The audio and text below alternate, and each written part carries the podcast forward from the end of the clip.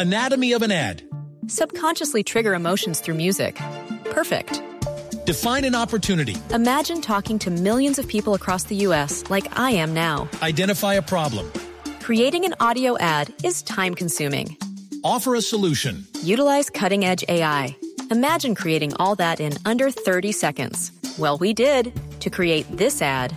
To learn more about AI in the audio industry, download the white paper from audiostack.ai. Bienvenidos a Blue 4.0, un espacio donde el mundo digital es una excusa para conversar.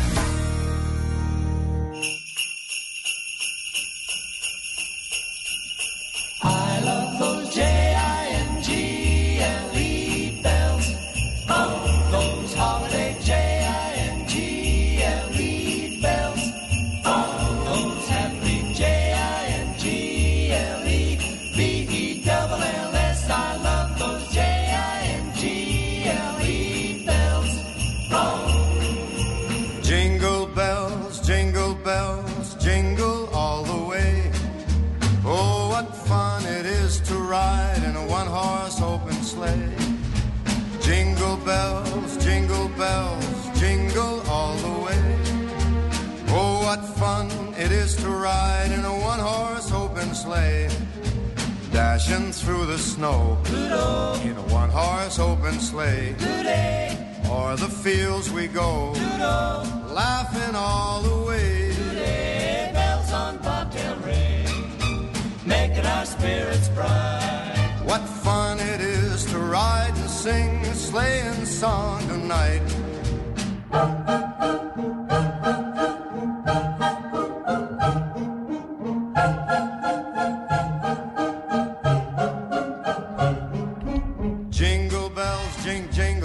Comenzamos Blue 4.0 y bueno, estamos en modo Navidad, mi querida Ana Milena Gutiérrez. Buenas noches para usted. Lo que había estado reclamando Juan Manuel desde hace varios días, desde que comenzamos este mes, a mí me gusta esta música, me gusta eh, este mes, eh, creo que lo ponía uno en un modo distinto, con unos sentimientos distintos. Sé que tal vez para todo el mundo no es fácil, según lo que hayan vivido ¿no? en esta época del año, siempre esas fechas especiales generan o, o digamos, sentimientos distintos, pero a mí personalmente me gusta y me encanta que comencemos así este programa de Blue 4.0. Buenas noches para todos. Le quiero dar, por supuesto, la bienvenida a mi querido Fernando Alfonso, quien está además a cargo de la música esta noche. Hola, Fer. Juan Manuel, Ana Milena, muy buenas noches para ustedes. Eh, Ana Milena, ya sabe entonces que las peticiones son órdenes en este lado de la mesa, en este hemisferio. Y bueno, pues hoy eh, estamos con esta iniciativa, por supuesto, muy navideña, ya eh, casi adentrándonos a la mitad de este mes decembrino. Y escuchamos precisamente la voz de Frank Sinatra con esta canción que se llama Jingle Bells. Recordemos que durante la década de los 40, 50 y 60, pues era muy común por los cantantes más populares sacar ediciones especiales eh, de Navidad, ya fuesen villancicos o canciones dedicadas eh, pues a esta época. Esta canción no es un villancico como tal, es una canción dedicada eh, pues a la Navidad. La interpreta, como les digo, eh, Frank Sinatra y tiene su historia, es decir, nace en 1850 cuando se escribe inicialmente por el compositor estadounidense James Piperot, pero no es sino pues hasta el año de 1956 que la lanza Frank Sinatra en esta edición especial de Navidad. Jingle bells, jing, jingle bells, jingle all the way. Oh, what fun it is to ride in a one horse open sleigh. I love those J-I-N-G-L-E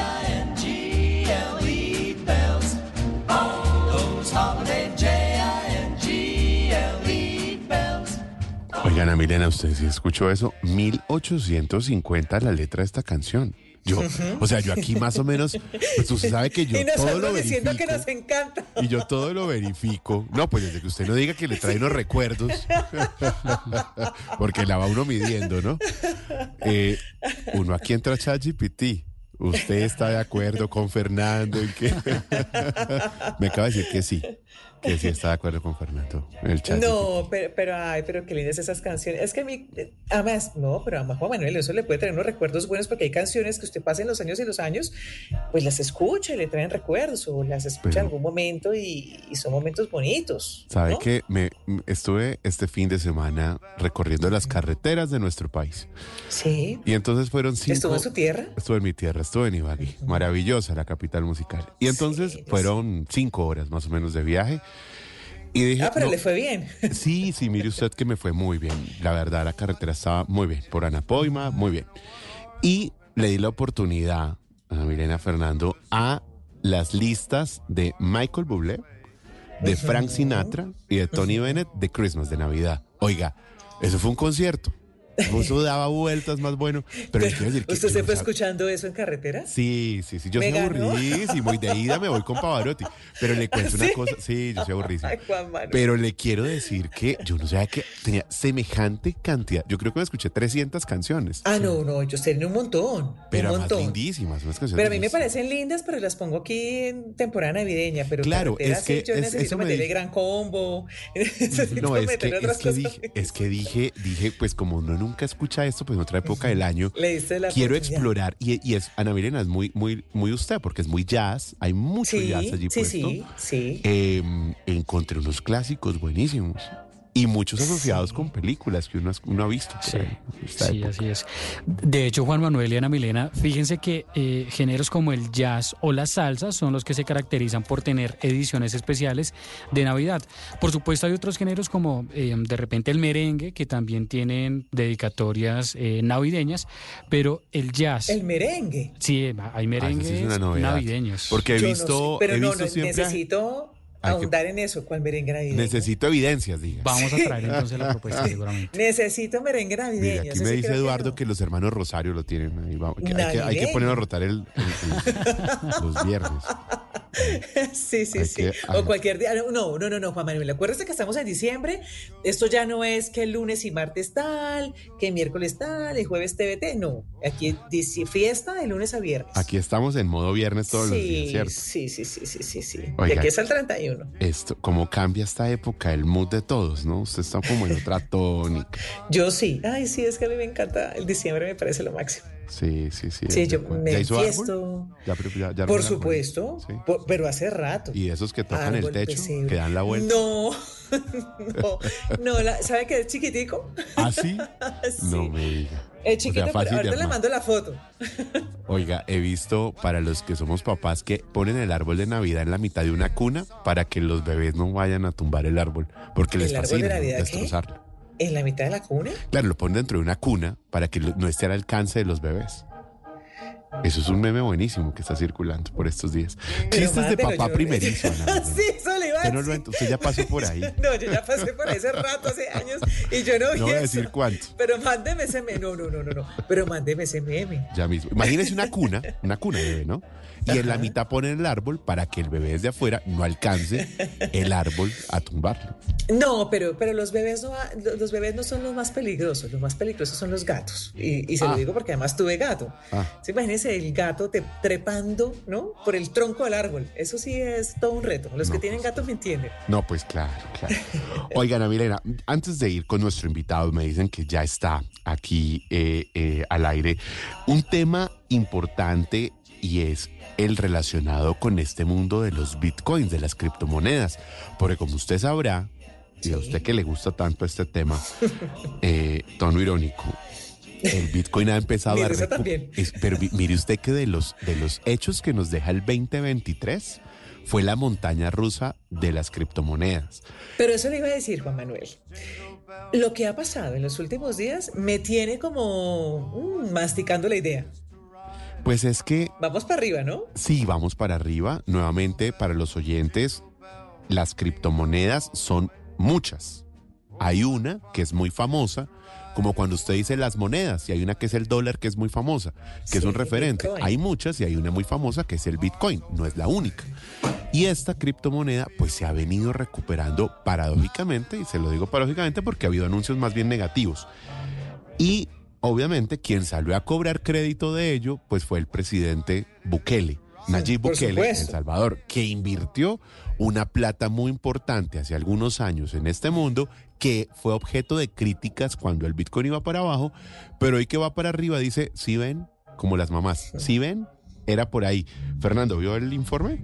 Claro, y él se nota un hit con eso, ¿no? Bueno, Sí. por supuesto. Lo que, lo que dice el presidente de El Salvador, o que bueno, pues por estos días ha dejado su, su, su- cargo para eh, continuar haciendo campaña y así lograr ser electo en las próximas elecciones de este país en 2024, celebró el alza que ha tenido el Bitcoin y comprometió, o más bien anunció una cifra que podría ser bastante eh, comprometedora. Dijo que si eh, a día de hoy retiraran lo que pues han invertido en esta criptomoneda, lograrían tener em, pues una suma aproximada a los 620.277 millones de dólares. Eh, perdón, a los 3 billones 620 mil 277 millones de dólares. Dice él que esta suma eh, pues logra superar casi que el, pues el, el- doble a lo que invirtieron en septiembre del 2021 cuando pues adoptó El Salvador eh, esta medida como, o más bien esta moneda como moneda en curso de ser legal. Sin embargo, pues hay eh, detracciones importantes, pues aseguran pues otras, es decir, economistas tanto pues del país de Salvador como internacionales, que em, pues hay un problema importante y es que la adopción del Bitcoin de pues las personas de, de- de El Salvador, de los habitantes de este país, está por debajo del 2%, lo que quiere decir que pues no hay eh, una circulación importante de esta moneda al interior del país. Sí, claro. Entonces, lo que sucede en Plata Blanca, como dicen en Colombia, es que cuando el señor Bukele compró desde la billetera del gobierno los bitcoins, puso reservas de ese país en bitcoins, lo hizo a un precio que era inferior al precio que hay hoy. Naturalmente, con esta montaña rusa, ese precio se fue al traste, hoy se recupera y entonces lo que dice es, si ven, hoy está por encima, quiere decir que nos ganamos una plata. Ahora, Claro, pero eso es una lotería que le salió bien. Sí, sí, Porque, porque fueron muchos meses viendo la caída, la caída, la caída, y por eso le decía, ahora, ahorita se nota un hit, pero porque le salió bien, pero eso hubiera podido salir mal. que no pase como con el casino, ¿no? Que usted empieza a ir bien y Eso. entonces usted sigue y resulta que hay que salir. Perdónenme los señores de las criptomonedas por la comparación, no estoy diciendo que sea igual, pero la, la vida es de decisiones, es decidir cuándo retirarse y cuándo quedarse. Esa fue una apuesta de Bukele. Fue una apuesta. Hoy, la conclusión es que no le ha salido mal. Mal no le ha salido. Ahí están las polémicas. Hay gente que dice que no, que en todo caso no es una apuesta eh, segura, pero el hecho es que pues, los números hoy le dan la razón. No hay nada que hacer. Bueno, cambio de tercio. Ana Milena, mi querida Ana Milena, usted Señor. que le mide el aceite a las noticias, a la agenda de noticias de nuestro país todos los días, de 1 a 10, ¿qué tanto cree que les preocupe a los bogotanos conseguir trabajo? El empleo. Uf. Ocho. Yo coincido con usted, ¿sabe? Yo creo que de las afugias, particularmente de la gente joven en Bogotá, Sobre todo la gente joven. es sí. conseguir trabajo, mejorar sus ingresos. Quienes tienen y quieren mejorarlo, pero sobre todo quienes quieren cerrar el 2023 con trabajo, con, con trabajito. Déjeme ponerlo en diminutivo. Mire, la inteligencia artificial hoy está puesta al servicio de esa posibilidad, a la medida, identificando quién es usted, cuáles son sus habilidades, cuál es su experiencia, qué ha hecho y dónde está ese puesto deseado con mayores posibilidades de éxito. Es una herramienta que se inventó la alcaldía de Bogotá a través de la Secretaría de Desarrollo Económico que armó una selección Colombia, porque sumó a la Agencia Analítica de Datos de Bogotá y sumó a la gente de Google Cloud, esa que preside la división de Google que preside Juan Pablo Consuegra hicieron un matrimonio y han creado esta herramienta que se llama Bogotá Trabaja. Insisto, con inteligencia artificial le ayudan a conseguir trabajo. Y en este momento de propósitos de cierre de año, yo creo que no pocas personas están buscando trabajo. Eso es parte del legado que deja ese lado de la alcaldía de Bogotá que cierra el próximo 31 de diciembre. Alfredo Bateman es el secretario de Desarrollo Económico y se suma a esta hora de la noche a la mesa de Blue 4.0. Secretario, bienvenido, buenas noches. Juan Manuel, muy buenas noches, Ana Milena, Fernando, un gusto saludarlos de nuevo. Nos tenía abandonados, secretario. Sí, hace rato no me invitaban. bueno, ¿cómo es eso de que ustedes desarrollaron una herramienta para ayudarle a la gente a conseguir empleo? Sí, pues en, en, en realidad hoy en día, y ustedes lo saben más que nadie, en este mundo de la, de la tecnología, eh, es, es una herramienta que nos ayuda, digamos, a todas las, las tareas. Esto es simplemente una aplicación más que tiene la tecnología, la inteligencia artificial, y en este caso para, para hacer que funcione mejor el encuentro entre oferta y demanda en el mercado laboral. Todos los días las empresas, eh, oímos a las empresas que se quejan de que no consiguen el, talan- el talento que, necesitan y a las personas que no consiguen en- empleo. Y parte de, de ese desafío es porque tanto las personas como las empresas no estamos buscando pues de la manera adecuada. Estamos todavía, buena parte del personal lo cubrimos a partir de referidos y, y las personas también están muy alejadas del mundo de la tecnología a la hora de buscar trabajo. Lo que queremos hacer en esta alianza con Ágata y con Google es, es modernizar, digamos, la gestión de intermediación laboral y de, y de ese encuentro entre, entre oferta y demanda de empleo en una ciudad tan grande Sí. como Bogotá. Pero, secretario, en ese sentido hay varias eh, startups que le están apuntando a lo mismo en Colombia, Eh, pero no hay ofertas laborales para todas las áreas o en todas las áreas o para todo tipo de trabajo. ¿Ustedes se enfocan en cuáles?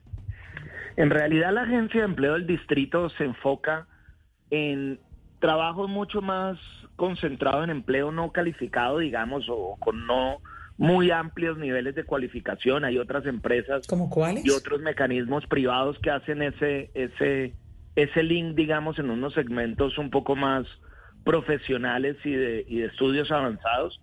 Nosotros estamos llevando un poco esa tecnología al, al empleo, digamos, si queremos decirlo de alguna manera, un poco más masivo, digamos, en, en, en empleos y en colocaciones y en, y en formaciones, digamos, que, que ocupan a buena parte de la población ocupada de, de, de Bogotá, digamos. Es una herramienta que, que no sería novedosa para muchas aplicaciones o, o incluso algunos ejercicios de headhunter que se utilizan en distintos sectores económicos, pero que a nivel masivo, digamos, eh, en esos temas de empleo queremos aprovechar y llevar la, la tecnología. ¿Y, y son qué a- tipo de, empleos?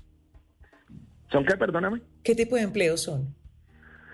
Pues ahí hay muchas tareas, por ejemplo, en el mundo comercial, en todo el mundo de los BPOs y de todos los servicios de tercerización. Hay muchos empleos también que tienen que ver con el sector de bares, eh, restaurantes, hoteles, que son empleos que generan o son sectores que generan mucho empleo en el sector de la construcción, en el sector eh, de las manufacturas, pero estamos hablando en muchos casos de, distintos operarios o de niveles técnicos y, y asistenciales. Obviamente para alguien que tenga una vacante o que esté buscando empleo en el nivel profesional también lo va a encontrar, pero todavía buena parte de la realidad del mercado laboral eh, en términos masivos, digamos, y donde hay más problemas de encuentro de oferta y demanda, es precisamente en esos niveles eh, menos calificados y niveles intermedios de, de cualificación. ¿Cómo está este tema de la agenda TIC, las habilidades que tienen que ver con este mundo digital, eh, temas de programación, eh, temas que tienen que ver con testeo, con marketing, están presentes también allí? ¿Hay demanda puesta de ese tipo de, puestos de trabajo en la plataforma? Sí, precisamente ahí lo que tenemos es, son de esos sectores donde tenemos muchas vacantes y no tenemos la suficiente eh, población que tiene la cualificación que, que esos sectores laborales están presentando. La plataforma no solamente nos va a ayudar a hacer un mejor encuentro entre oferta y demanda, sino orientar los procesos de formación para el trabajo y de cierre de brechas. Es mucho más útil para una persona que tiene unas aspiraciones salariales eh, superiores al mínimo, eh, concentrarse en, en- en- estudiar temas de bilingüismo o en algún lenguaje específico de programación, que hacer tal vez una carrera eh, de mucho más largo tiempo o, o más costosa, digamos, también nos va a servir y nos está sirviendo eh, para orientar los esfuerzos públicos eh, en temas como la formación para el trabajo que, que suele destinarse muchos recursos. En, en esos temas de, de programación tenemos grandes déficits de formación y ni que hablar en los temas de, de bilingüismo en la ciudad de Bogotá. ¿Qué han podido identificar ustedes que están requiriendo las empresas? ¿En dónde está la demanda? Pues sobre todo lo que pues hay hay distintas tendencias, digamos, en ese mercado laboral, pero pero sin duda una muy importante es que cada vez más o cada vez menos se fijan las empresas en los niveles de en los en los títulos profesionales, sino en las competencias, digamos, qué es lo que la gente sabe hacer y no tanto qué estudió. Eh, pero ese es un cambio, digamos, que va a implicar que va a implicar transformaciones no solamente en el mercado laboral, en la forma de buscar empleo, sino también en materia educativa. Muchas veces nuestra educación, como, como dice la alcaldesa, es larga, es impertinente y es muy costosa. Y eso va a significar de todos eh, transformaciones, digamos, porque el mercado laboral está cambiando y la forma de buscar el talento por parte de las empresas está modificando radicalmente.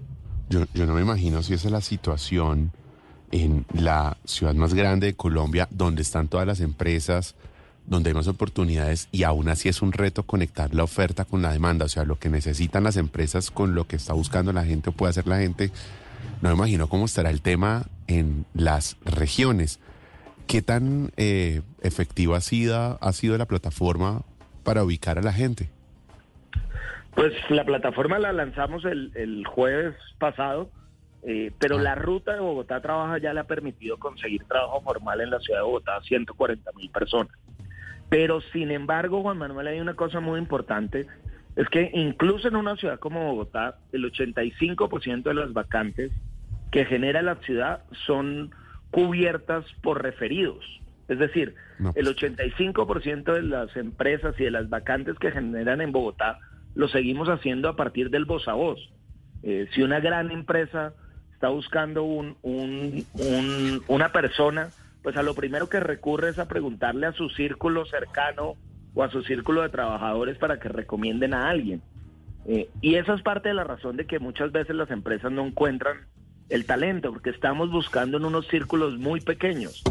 Eh, y eso y eso es lo que la tecnología hace. Muy acertadamente la alcaldesa hablaba de que este es el Tinder del empleo. Es como si en una ciudad de 8 millones de habitantes yo solamente confiara en, en mi círculo de amigos para conocer a la persona con la que voy a tener eh, relaciones afectivas. Seguramente estoy reduciendo el tamaño de, de búsqueda de, empleo y por eso la tecnología eh, pues ayuda mucho en ese propósito y como todos estos desafíos es ser más eficientes en el encuentro entre, entre oferta y demanda. Para alguien que está interesado, ¿cómo funciona? Eh, eh, ¿Qué hay que hacer? ¿Quiénes son los aliados? ¿Esto funciona tanto para los que están necesitando esos empleados, para las empresas, como también para quienes están buscando un empleo? Sí, funciona para tres, hay como tres actores que se benefician de este instrumento. La primera, las empresas, digamos, es, ofrecerle un mecanismo de intermediación eh, que utilizan generalmente en sus áreas de talento humano, pero buena parte del tejido empresarial de Bogotá incluso no tiene áreas de talento humano. Muchos de los emprendedores, muchos de las microempresas, pues el mismo emprendedor, el mismo director de la, de la empresa es el, el- área de talento humano, el área de nómina, el área de mercadeo, el área de producción. Entonces hay un montón de las vacantes y el tejido empresarial que no tienen áreas de talento humano. Esta plataforma les ayuda, digamos, a hacer esa área de talento humano de muchas de las de las microempresas y de las y de las pequeñas empresas que tiene la ciudad de Bogotá. Incluso para las grandes empresas, muchas empresas quisieran, por ejemplo, eh, contratar a más población con discapacidad, a más población migrante, a más mujeres, pero no consiguen esas poblaciones eh, que quisieran contratar, digamos, en una perspectiva de empleo incluyente, eh, pues porque no saben tampoco dónde buscar. Esos son también servicios que se le prestan a las empresas. El segundo actor son las, las personas. Una plataforma sencilla que le permita incluso hacer la hoja de vida. Buena parte eh, de la gente que, le, que va a buscar trabajo es que no sabe enfrentarse a una hoja de vida, nunca ha hecho una hoja de vida Aquí pueden hacer la hoja de vida a través de un chatbot o a través de una llamada telefónica o a través de múltiples mecanismos y esa es la primera eh, barrera. Y el tercer actor que se beneficia de eso es la misma institucionalidad pública, que nos ayuda a encontrar, ayudar las razones de por qué los sectores no encuentran el talento humano, cuáles son las brechas entre las personas que están buscando empleo y las vacantes disponibles para que sea más pertinente la, la oferta institucional en esos temas. ¿Dónde tiene la gente que inscribir su hoja de vida para poder visibilizarla a través de la plataforma? En www.bogotatrabaja.gov.co. Lo mismo la para las empresas, ¿verdad? Que quieran también Lo decir, mismo. oiga, necesito gente. Ahí van a encontrar si soy, si estoy ofreciendo, si estoy demandando empleo, si soy una empresa si soy una persona que buscando, está buscando trabajo. Es un link de inscripción, digamos, bastante sencillo para la persona, pues es el diligenciamiento de, de la hoja de vida si es que no la tiene ya cargada en algún prestador del servicio público de empleo. Seguramente es un poco más, un poco más demorado requerirá un poco más de tiempo, eh, porque la calidad de la hoja de vida dependerá también eh, la calidad del, del encuentro que, que, que pueda hacer, digamos, la, la plataforma, pero junto a eso hay además otro otro tipo de, de incentivos y otro tipo de acompañamiento que damos para que se pueda generar esa, ese encuentro entre oferta y demanda. ¿Esto es para todos? Es decir, para los jóvenes, para los adultos, eh, quienes tienen mayores posibilidades. Pues la verdad, digamos, es, es literalmente para todos, pero la Agencia Pública de Empleo del Distrito se ha venido especializando en aquellos grupos poblacionales que les queda más difícil conseguir empleo, digamos. Es mucho más especializada y efectiva eh, para conseguirle empleo a los jóvenes. El 62% de las personas que han conseguido trabajo, que como les decía son ya más de 140 mil personas, han sido jóvenes. El 53% han sido mujeres. Eh, y gracias también a los incentivos de la alcaldía, es muy útil para personas mayores de 50 años, para personas con discapacidad, para personas trans. La verdad es que el mercado laboral formal de Bogotá funciona muy bien eh, para hombres entre 28 y 50 años. Después empieza a funcionar menos bien y en esa y en ese empleo incluyente es donde la agencia de empleo del distrito se ha venido fortaleciendo y especializando. Quiero hacer un cambio de tercio, eh, Alfredo, porque como lo decía al comienzo de esta conversación, es conocido por todos que la administración distrital ya está llegando a su cierre. Este es uno de esos puntos que yo le he escuchado, el tema del empleo, hablar y proponer y desarrollar. ¿Cuál es el gran logro que deja la Secretaría de Desarrollo Económico? Pues sin duda yo creo que, el, que la escala de los, de los programas, para que ustedes se hagan una idea, Juan, la agencia de, de empleo del distrito le ayudaba a conseguir trabajo al año antes del 2020 a 2.000 personas. Eran el número de personas que encontraban trabajo a través de, de- de Bogotá Trabaja. En el año 2022 consiguieron 55 mil personas empleo formal a través de esa ruta y solamente en el primer semestre de este año eh, 48 mil personas. Es decir, yo creo que, que, se innovó en los programas, se innovó en el, en el proceso de fortalecimiento, eh, un programa de pago por resultados muy ambicioso, un programa de empleo incluyente muy ambicioso y, y, y eso permitió, digamos, tener unos resultados muy concretos, pero que son todavía insuficientes. Por eso hay que pensar en los temas de tecnología, hay que seguir trabajando más de la mano con las con las empresas y animar a las a las empresas a que usen eh, cualquiera de los prestadores del servicio público de, de empleo. Eso eso va a ayudarle a las empresas a hacer más eficiente su búsqueda de talento. ¿Cómo quedó Bogotá en materia de emprendimiento? Pues yo creo que ese es el otro, ese es el otro componente en el que, en el que a pesar de las dificultades de la pandemia y, y como en todo en materia de, de innovación, hoy la ciudad, digamos, queda con un tejido empresarial eh, pues fortalecido, digamos, eh, con unos actores, digamos, súper dinámicos. Lo veíamos incluso en, en nuestro podcast que hicimos conjuntamente de, de la ciudad como fábrica de ideas, de cómo hoy el ecosistema de emprendimiento de Bogotá es muy poderoso y es poderoso por los actores públicos, pero sobre todo por los actores eh, privados, por, la, por el universo de aceleradoras que hay, por las universidades, por, por los inversionistas de capital de riesgo, por, por todos los actores que son los que hacen, digamos, de esto un momento muy propicio para, para emprender en la ciudad de Bogotá. Yo creo que, que ese es un ecosistema que, que tenemos es que seguir ayudando a que sea capaz de trabajar más juntos, eh, porque están todas las piezas del rompecabezas, eh, pero seguimos, tenemos que seguir haciendo esfuerzos para ser capaces de trabajar cada vez más en proyectos, en proyectos conjuntos. Yo creo que, que hoy la ciudad de Bogotá está en el top 3 del, de, América Latina y, el Caribe, digamos, como plataformas de, emprendimiento de alto impacto y de, y de innovación y ese es un activo creo creo muy importante de la ciudad. Alfredo, ¿qué le quedó faltando a usted eh, que lidera la política de desarrollo económico de Bogotá? A ver, yo le diría tal vez dos, dos o tres cosas. Yo creo que nos quedó eh, faltando tal vez una apuesta más ambiciosa en materia de internacionalización. Yo creo que el componente de internacionalización para un tejido empresarial como el de Bogotá eh, debería tener una apuesta más ambiciosa y, y, que tal vez ese, ese es un componente que nos quedó en deuda, diría. Eh, ¿Por qué? Porque fuimos yo creo que poco ambiciosos en el plan de desarrollo. La meta de nuestro plan de desarrollo era que 100 empresas en la ciudad de Bogotá eh, mejoraran en materia de internacionalización.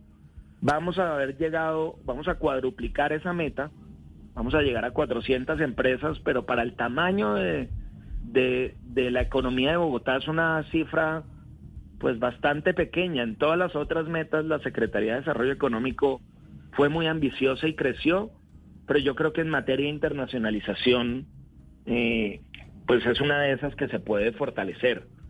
Yo, yo creo que ahí, digamos, quedó como, como, a pesar de que cuadruplicamos la meta, como si me preguntan a mí como algún algún sinsabor, algo parecido ocurre con el tema de 24 horas, que yo creo que es algo de lo que hemos venido hablando mucho y, y, y hemos tenido unas jornadas muy exitosas de Bogotá despierta, pero hay que hacer muchas más cosas para que para que la, para que Bogotá realmente pueda avanzar estructuralmente en construir una ciudad 24 horas. Tal vez esos dos son dos temas, digamos que que que, seguramente podríamos avanzar, avanzar un poco más o, que se pueda avanzar mucho más como ciudad. Oiga, Alfredo, y dicho esto, y usted que participó en las sesiones de empalme con la nueva administración que lidera el alcalde electo Carlos Fernando Galán, ¿qué le aconsejó usted al equipo de empalme o qué consejo le daría al equipo de empalme que asume desde el primero de enero? Yo, por ejemplo, en estos dos temas se los, se los resalté como temáticas en que en que vi que, que estaban, digamos, que lo hablaron en el programa de gobierno y que creo que uno puede ser más ambicioso, pero básicamente les recomendé, digamos, humildemente tres cosas. Uno, que le siguieran dando presupuesto al sector de desarrollo económico. El sector de desarrollo económico multiplicó casi que por cinco veces su presupuesto y eso permitió que los resultados se multiplicaran por más de diez. Pero eso sin, sin plata es un poco como carreta y eso se ve realmente en el presupuesto del sector. La primera recomendación es que ojalá le fueran, le siguieran dando importancia al sector de desarrollo económico. Dos, es que hicimos un esfuerzo muy grande por dejar avanzadas evaluaciones de resultados, de proceso de impacto, prácticamente de todos los programas que hicimos. Eh, ojalá que esté muy atento a los resultados de esas evaluaciones para poder mejorar los programas. Lo que no medimos, lo que no evaluamos, pues se queda sin poderse mejorar y a veces a uno en la administración pública se le olvida que el ciclo no es solamente diseñar e implementar, sino que es muy importante evaluar. Hicimos muy un esfuerzo por evaluar y, esos resultados le van a quedar a la siguiente administración para mejorar los programas. Yo creo que, que, que esa fue la segunda recomendación. Y la tercera, es que es un sector que debe trabajar cada vez más por resultados. Nosotros tuvimos, por ejemplo, un programa muy importante de pago por resultados de empleabilidad, eh, pero eso también se puede seguir mejorando y se puede ir, llevando a otras áreas de, de, ejecución de lo que hace el sector de desarrollo económico en Bogotá. Bueno, Alfredo, pues le quiero agradecer por contarnos sobre, primero, cómo la inteligencia artificial está trabajando a favor de conseguir empleo en Bogotá con esta plataforma recién lanzada que ustedes le dejan a la ciudad que se llama Bogotá Trabaja y por supuesto por hacer balance de lo que fue y de lo que sigue en Bogotá en esta materia. No, Juan Manuel, ustedes muchas gracias. Estamos seguros de que Bogotá queda, queda en buenas manos, que Bogotá va a seguir construyendo sobre lo construido y seguramente hay muchas posibilidades de, de mejora en estos temas de empleabilidad y de apoyo al, al tejido productivo. Bueno, pues a usted por acompañarnos, Alfredo Bateman, el secretario de Desarrollo Económico de Bogotá, a esta hora de la noche. Regresamos. Estás en Blue 4.0. ¿Tiene un producto natural para la tos? Naturalmente. Digan no, no, no a la tos con miel tertos. Con totumo, sauco, eucalipto, miel y propóleo. 9 de la noche, 8 minutos. Buenos días. ¿Tiene un producto natural para la tos? Naturalmente. Digan no, no, no a la tos con miel tertos. Con totumo, sauco, eucalipto, miel y propóleo. ¿Y qué otros productos de Natural Freshly tiene? Apetifor, que mejora el apetito. Fibofor, fibra fuertemente natural. ¿Y qué antiinflamatorio tiene? Finacid, la solución antiinflamatoria de origen natural. Solicite productos Natural Freshly. Tratamientos científicos con productos naturales. Es un fitoterapéutico, no exceder su consumo. Lee indicaciones y contraindicaciones en la etiqueta. Si los síntomas persisten, consulte a su médico. Registro en Viva. Esta noche en Bla Bla Blue. Esta noche, después de las 10 de la noche, estará para todos ustedes en vivo en Bla Bla Blue, el negrito del swing, Magic Juan. No se cae, no se cae, en esta fiesta no se cae, porque hoy amanecemos bailando. Y a las 11, lunes de historias que merecen ser contadas. Hoy, más allá del miedo, está la libertad. Todo esto con la joven activista Jerome Sanabria. Así que ya lo saben, si prefieren terminar este lunes con tranquilidad, buena música y eso sí, en medio de grandes conversaciones, los esperamos en vivo de 10 de la noche a 1 de la mañana aquí en Bla Bla Blue. Bla Bla Blue. Conversaciones para gente despierta. Escúchanos por Blue Radio y bluradio.com. La alternativa. Amanecemos bailando. Los equipos de fútbol se han preparado todo el año para esto. La gran final. Nosotros también. Este miércoles. En busca de la estrella.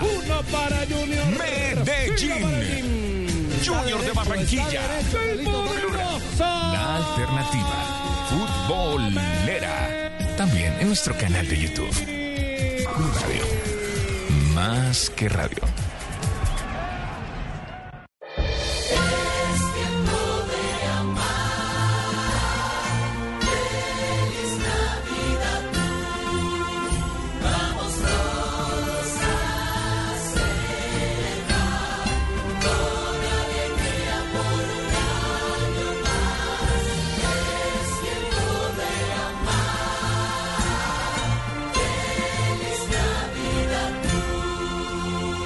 Radio.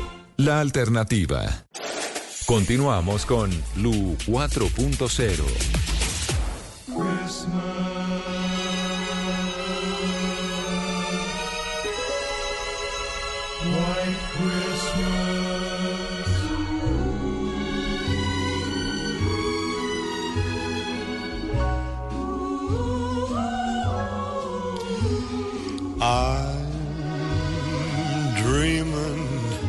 of a white Christmas, just like the ones I used to know,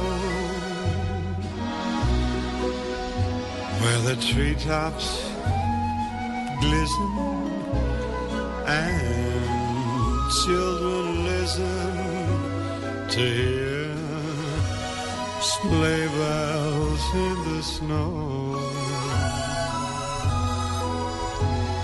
I am dreaming of a white Christmas with every Christmas card I write.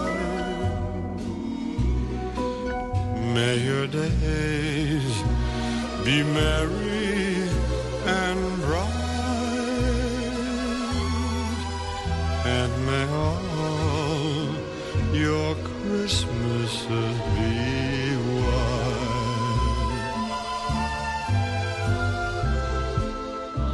Seguimos en Blue 4.0. Oiga, esta canción, mi querida Milena, no puede ser más lista Navidad. Pero eso es de una nostalgia, ¿no? Sí, sí. Entonces cuando usted lo Esto es como cuando usted lo deja el avión el 24, ya no llegó, ya le tocó celebrar el No le 25. toca poner esa canción y celebrar con los que tenga al lado. Sí, ya, en el aeropuerto, como en las Sí, sí, películas, ¿no? ¿Se Sí, exacto. Donde todos se hacen amigos y tal. ¿no? Sí, Pero- sí, sí, sí, sí, se termina conociendo amigos o al amor de la vida ya en el aeropuerto, entonces sí ve que sí le convenía, pero el 24 no llega. Sí, pero esas canciones de Navidad tienen eso. Hay unas que eh, uno les emo- le emociona mucho, le da felicidad, alegría y otras que le dan nostalgia. Es que es una época en la que aparecen todas las historias, ¿no? Entonces, que no puede visitar a sus familiares, eh, el que pues ha tenido un año mejor que otro, al que ya no va a tener a personas que lo han dejado de acompañar durante el año. Es, un año, es una época de cierre, de lo bueno y de lo malo. Entonces esto nos cae perfecto. ¿Qué escuchamos, Fernando? Esta canción, Juan Manuel, precisamente evoca ese sentimiento de nostalgia, pues, eh, bueno, esta canción que escuchamos se llama White Christmas.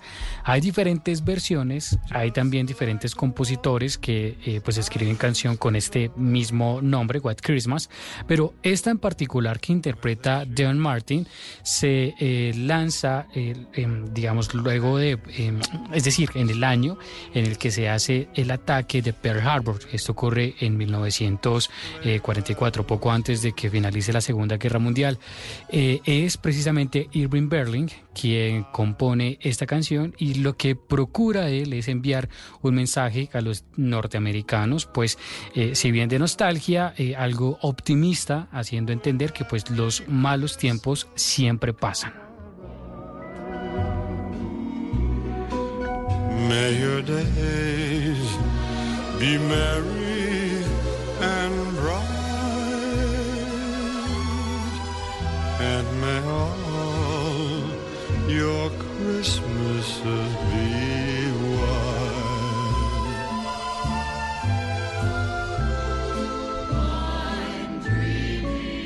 Oiga, Fernando, ¿vio ese anuncio de la multinacional china Huawei de procurar una alianza conjunta con la gente de Audi y Mercedes para avanzar en la fabricación de vehículos inteligentes? Sí, Juan Manuel, pues en los últimos días se ha dado a conocer una conversación o un acercamiento que ha tenido la empresa china Huawei, que recordemos está pues actualmente sancionada por los Estados Unidos. Eh, el acercamiento lo tuvo con dos empresas en particular, una con Audi, eh, cuya propietaria es por supuesto el grupo Volkswagen, y eh, la otra marca de automóviles, pues también muy reconocida, Mercedes-Benz. Eh, se ha dicho que lo que procura hacer Huawei es vender o, digamos, entrar de lleno al mercado de los automóviles, pero que no sea precisamente en China, porque pues Huawei, hay que decirlo, Huawei Technologies en China sí provee de servicios importantes, eh, de servicios de tecnología a los automóviles que se comercializan en este país. Con esta jugada, lo que estaría buscando esta compañía china, pues es entrar de cara al mundo o al comercio occidental, al comercio de Europa y, por qué no, también de Estados Unidos. Lo que se ha conocido sobre estos acercamientos y sobre estas conversaciones es que, eh, pues parece ser que la marca de Mercedes procuraría eh, tener un desarrollo, un desarrollo propio de este tipo de tecnología, de, de servicios que ofrezca eh, no solo la sostenibilidad, ser más sostenibles los, los vehículos con emisiones cero, sino también el funcionamiento interno de los vehículos, los demás aplicativos y pues otras interfaces que se le instalan a los vehículos para el disfrute de sus futuros propietarios. Pues Mercedes-Benz parece ser que estaría interesada por realizarlo propiamente, mientras que pues Audi se ha eh, abstenido a realizar algún comentario en particular sobre estos acercamientos.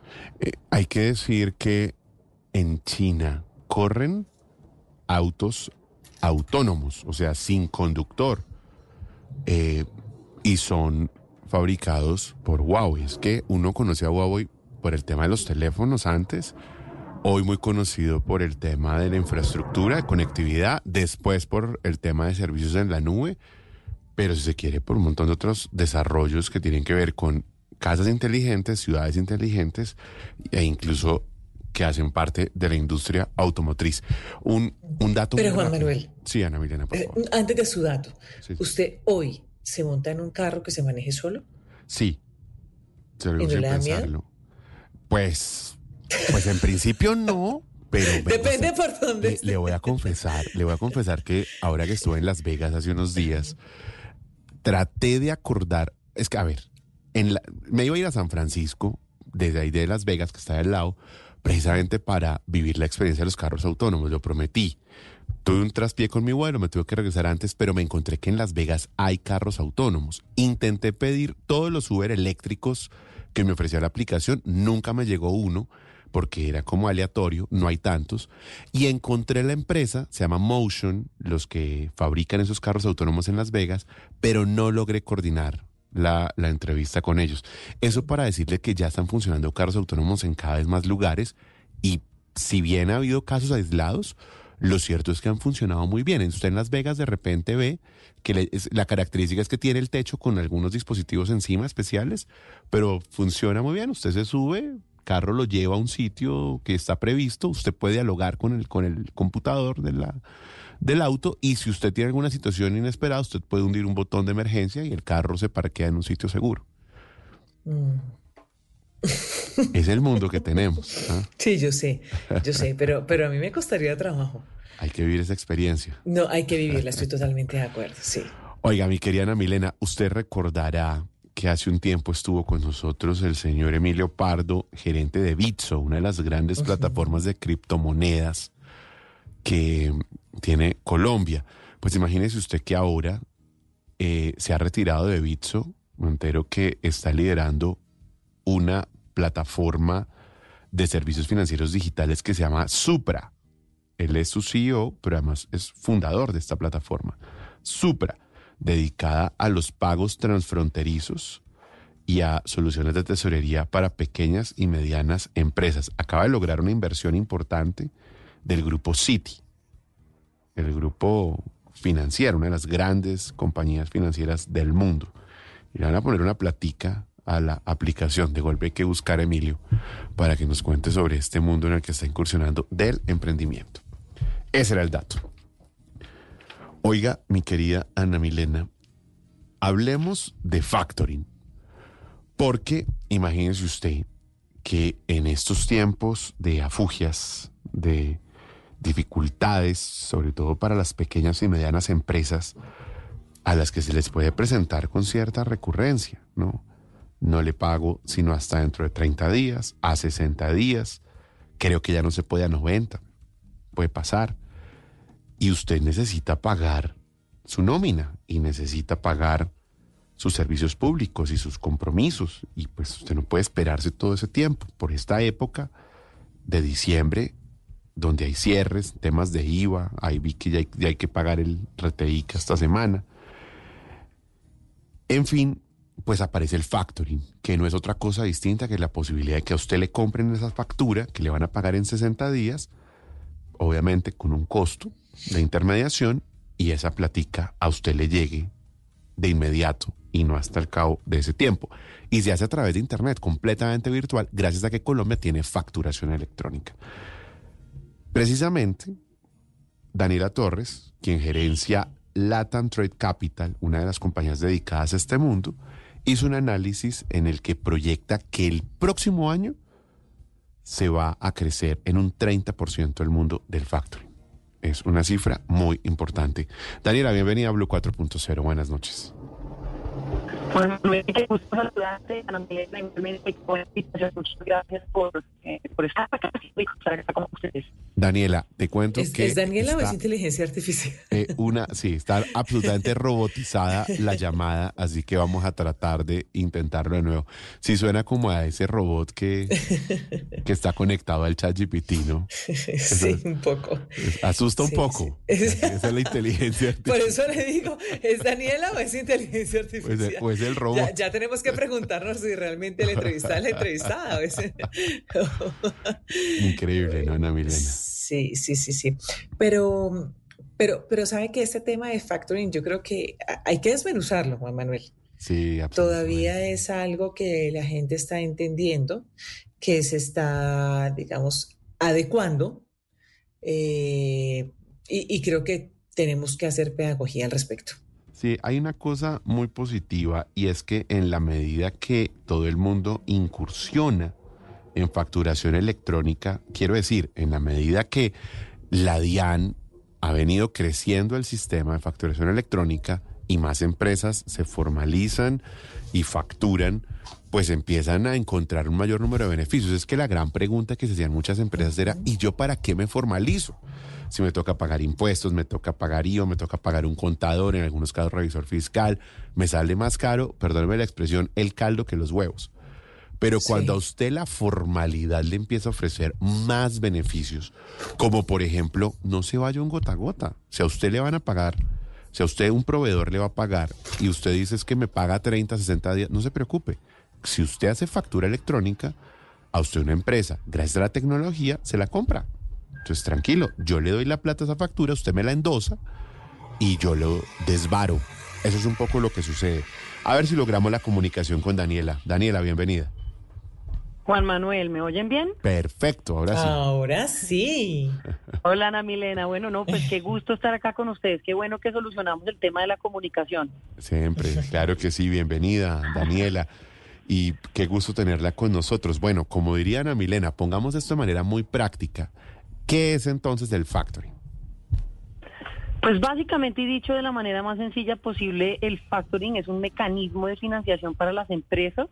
Eh, de hecho, Juan Manuel lo dijiste perfecto ahorita, eh, por medio de la cual las empresas venden sus cuentas por cobrar, es decir, sus facturas, a un tercero que se llama factor a cambio de un descuento. Precisamente, si la factura vale 100, pues ese factor paga 96 eh, con, digamos, el beneficio inmenso de que la empresa no tiene que esperar a que su pagador le pague, como bien decías tú también, 30, 60, 90 días, sino que recibe su, su, su- recurso de inmediato. Por lo tanto, pues es un mecanismo muy, muy bueno y viable para la liquidez y para el flujo de caja de las empresas. ¿Qué tan caro le sale eso a una empresa?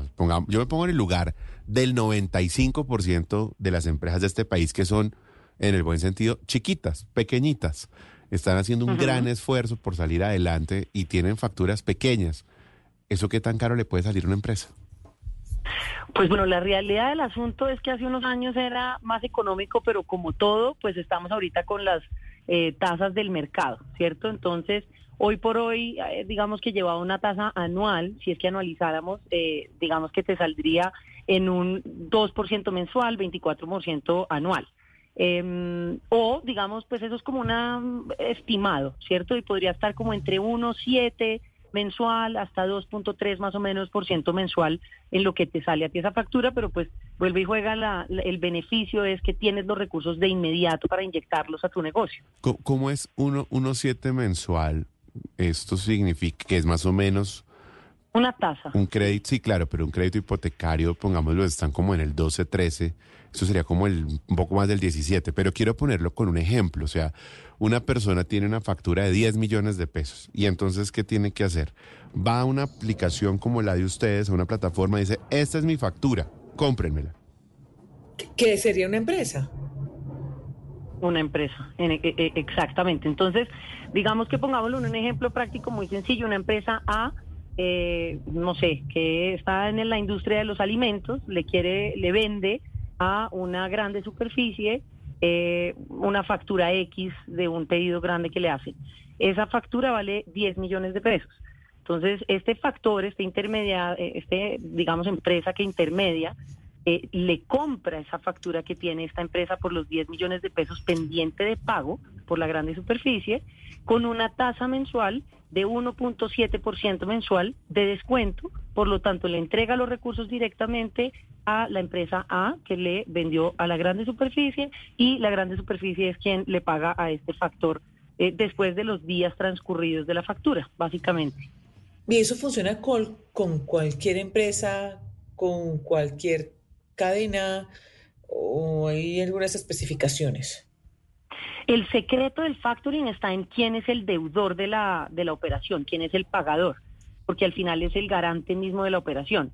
Entonces, no importa quién sea quien emite la factura, ese es- por eso es un mecanismo muy bueno para todo tipo de empresas, desde pequeñas, medianas, grandes, eh, porque eh, lo que importa es quién paga esa factura. Entonces, podemos hablar de grandes pagadores tipo Ecopetrol o tipo Carvajal. Siempre que este sea el deudor de la factura, pues la operación del factoring va a ser muy segura. Eso es lo que tiene de muy bueno, que le, le da una opción de liquidez muy viable a empresas que no necesitan Anatomy of an ad. Subconsciously trigger emotions through music. Perfect. Define an opportunity. Imagine talking to millions of people across the U.S. like I am now. Identify a problem. Creating an audio ad is time consuming. Offer a solution. Utilize cutting edge AI. Imagine creating all that in under 30 seconds. Well, we did to create this ad. To learn more about AI in the audio industry, download the white paper from audiostack.ai. necesariamente necesitan tener una solidez y estabilidad económica probada porque su pagador es tan bueno que es la garantía misma de la operación.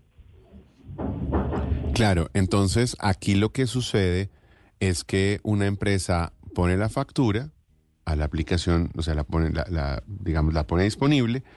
Ustedes, entiendo yo, se encargan de comprar esa factura y el y quiero entender es el costo, ¿dónde aparece el 1.7? De- digamos, ¿de qué depende mensual? ¿De al cabo de cuánto tiempo se haga efectiva la factura? No, eso es absolutamente independiente y prácticamente la tasa va es de acuerdo a los días en que transcurre el pago, ¿cierto? Entonces, es una tasa mensual, eh, pero la operación se cuenta en días.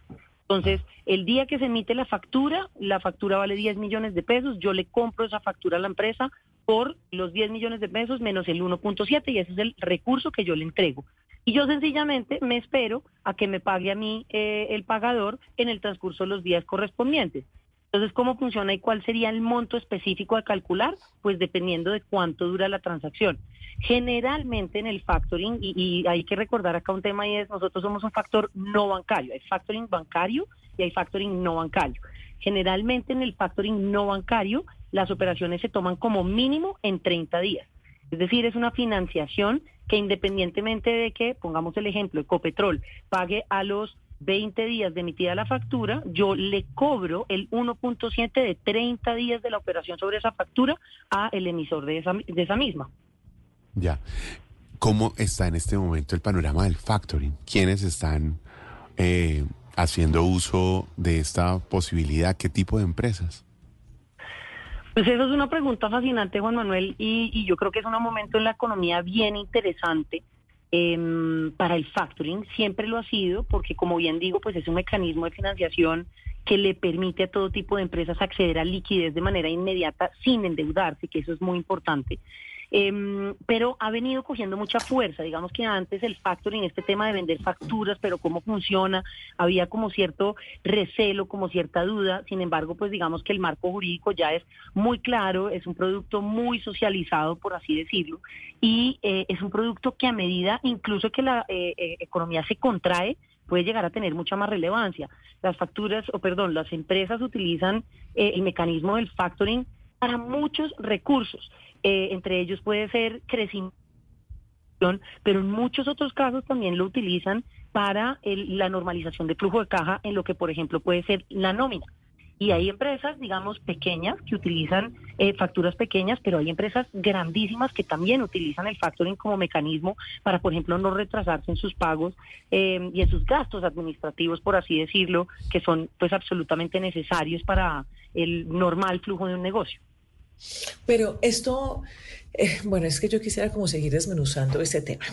Entonces, Daniel, a ver, Juan Manuel y yo.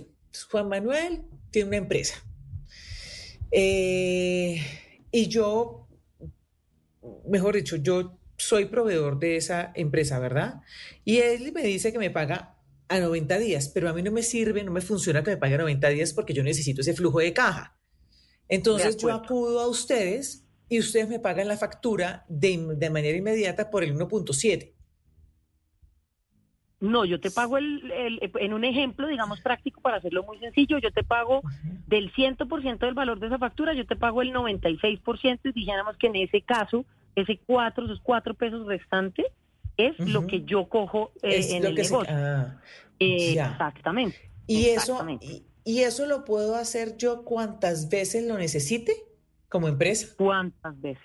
Sí, cuántas veces O sea, se ¿puede ser mensual? sobre facturas nuevas, por supuesto, ¿no? Claro, claro. Sí, di- digamos mensual, porque tal vez yo soy proveedora eh, de Juan Manuel, pero Juan Manuel solamente me paga, su empresa solamente me paga 90 días. Y yo puedo acudir a ustedes para que de manera mensual ustedes me hagan el pago de esa factura. Exactamente, así es y de hecho así funciona. Eh, con muchas de las empresas que nosotros trabajamos, eh, pues es una relación recurrente y constante mensual. De hecho, pues son esquemas en donde eh, ellos ya tienen eh, eh, el entendido que las negociaciones de las facturas las hacemos de tal forma que ellos puedan tener la inmediatez de los recursos y que puedan pues seguir el flujo de su negocio. ¿Ustedes de dónde sacan los recursos para comprar estas facturas? Ese es el secreto, no mentira. Eh, Como el de la natilla. Eso, eso, eso era lo que yo mencionaba ahorita, Juan Manuel, respecto de factoring bancario y factoring no bancario. Digamos pues que en estricto sentido una institución financiera pues tiene los recursos per se, ¿no? Pero cuando hablamos de factores no bancarios, como es el caso de Latam Trade Capital, nosotros somos una empresa que además llega a Colombia a través de la compra de Grupo Factoring de Occidente, que fue la primera empresa que hizo factoring en el país eh, desde el 2003. Em, y, y básicamente esto es un esquema de financiación mediante fondos de deuda. Nosotros tenemos un programa muy fuerte, somos parte de un grupo inglés y tenemos un programa en los Estados Unidos de emisión de bonos eh, bancarios. Eh, y pues realmente desde ahí es desde donde tenemos una estructura muy grande de recursos para eh, poder utilizarlos e inyectarlos a este tipo de operaciones. Ok, y eso que usted plantea eh, de la visión para el 2024 de el sector factoring creciendo alrededor de un 30%, ¿qué significa? Que más personas van a adquirir eh, o van a van a vender sus facturas, mejor dicho, van a hacer esa- ese ejercicio de factoring, o significa más bien que las empresas están pasando por una situación difícil. O que, No, la gente, eso o que yo las grandes que- compañías no están pagando a tiempo, perdón. no, No, pero es que las empresas siempre se demoran en pagar. Pero antes Sí, la gente no tenía esta opción. Sí, si el facto, si los si los pagadores, estas grandes compañías, eh, como tú las refieres, Juan Manuel, no pagaran a tiempo, el factoring no sería una operación segura. De hecho, pues como les decía, esa es lo bonito de la operación, es que quien paga es una empresa con toda la solidez y que por lo tanto brinda toda la seguridad a la, a la operación. Pero para responder eh, tu, tu pregunta puntualmente, yo creo que obedece a varios factores, dos eh, principales muy importantes. Lo primero, y lo mencionaba ahorita también, es que este es un servicio, un mecanismo de financiación que ha venido tomando muchísima fuerza y que ha venido, se ha venido popularizando. Era muy común que anteriormente solamente las empresas grandes eh, hacían este tipo de operaciones de factoring meramente porque eran quienes conocían este servicio y también había un enfoque muy hacia el gran corporativo o las grandes empresas para poderlo hacer. Pero poco a poco y a la medida en que hemos venido hablando de la importancia de las pymes en la economía, han surgido también muchas empresas enfocadas en dar a conocer y en hablar de este tema hacia pues la base de la pirámide empresarial de nuestra economía y de todas las economías que son las pymes. Entonces, en la medida en que sea un recurso más y más utilizado por más y más empresas, pues necesariamente ese tamaño de mercado se crece, ¿cierto? Y dos, al final también responde a, como yo te lo mencionaba, en que en la medida en que haya una contracción de la economía, pues hay una mayor necesidad de liquidez y soluciones como esta, en donde no necesariamente tu empresa que le vendes a un gran corporativo, eh, una segunda empresa, no necesitas tener unas cifras perfectas, siempre que esa empresa que te paga tu proveedor sea ese gran corporativo. Entonces te permite acceder a mecanismos de liquidez sin necesidad de que tus números sean divinos. Pero Daniela, Eh, estamos hablando, usted, usted hablaba ahora de las pymes, es decir, son, son facturas que tal vez no son muy altas, pero qué tan dispuestas están estas empresas o las pequeñas, medianas empresas a sacrificar un porcentaje de, de su ganancia para poder tener esa, ese dinero antes de lo que se lo podría dar la empresa. Porque, claro, pues igual eh, esto es un tema de utilidades, es un tema, ¿no? Eh, pero también de riesgos. Eh, la- las empresas están, ¿qué tantas empresas están dispuestas como a ese sacrificio, si se puede llamar de esa manera? Pues yo te diría que muchísimas, porque en realidad el, el, el peor recurso es del cual tú no tienes disponibilidad. Y si hablamos sobre todo de pymes, eh, cobra más fuerza el argumento de que tú necesitas tener los recursos para moverlos, ¿cierto? Entonces, una empresa sólida, digámoslo así, pero pues que no tiene unas ventas extrapolariamente grandes y que se cate- podríamos categorizarla como una pequeña o mediana empresa que le vende, por decir cualquier cosa, a Grupo Éxito y que las políticas de Grupo Éxito son tan supremamente duras a la hora de pagar, podría sencillamente por un ejercicio de flujo de caja quedarse por fuera del mercado o quebrarse. Si esta empresa tiene la posibilidad incluso, por ejemplo, de transferir a su precio el fee que le está cobrando por intermediación, como lo decía eh, Juan Manuel, en un ejercicio de factoring no tiene ningún riesgo. Y en realidad, como son operaciones que se mueven muy rápido, el descuento realmente no es tan significativo como si lo es cuando una empresa solicita un crédito y mes a mes tiene que estar pagando un interés que, como bien lo sabemos, además, pues está supremamente elevado en este momento en el mercado. Sí, Eh, finalmente, eh, Daniel, usted que tiene la expectativa y que ha hecho este análisis interesante que concluye que el factoring va a crecer un 30% el próximo año, ¿cómo ve al país? Usted de alguna manera tiene un termómetro de las pymes, de el comportamiento de los proveedores. ¿Cómo ve la economía colombiana? ¿Cuáles son las expectativas, las expectativas para el 2024? Bueno, pues yo creo que para nadie es un secreto que pues la economía ahorita está compleja, por digamos ponerlo en, un término amable, eh, por así decirlo. Eso pues quiere decir que hay sectores de la economía que están muy golpeados, eso quiere decir que eh, el, digamos el flujo de efectivo no es el mismo eh, al que pues veníamos acostumbrados, incluso pues estamos hablando de que hemos tenido un decrecimiento y no de crecimiento en el último trimestre, esperemos cerrar en positivo, pero pues eso qué implicaciones tiene, Eh, como lo, mencionaba ahorita, en que ahora que sí se va a hacer mucho más relevante, siempre, siempre lo será, pero se hace muy relevante el poder tener alternativas para normalizar las operaciones y el flujo de las empresas.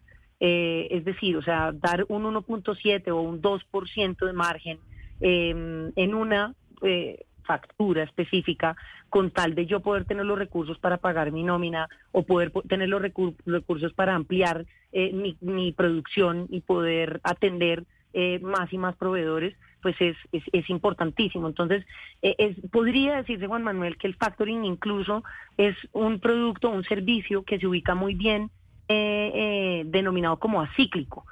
Si la economía no va del todo bien, obra todavía una mayor relevancia, sin que eso, por supuesto, signifique que en un flujo normal de la economía o en un crecimiento de la economía, pues deje de tener eh, su uso y su importancia. Bueno, muy bien. Pues Daniela, gracias por acompañarnos a entender este tema tan interesante.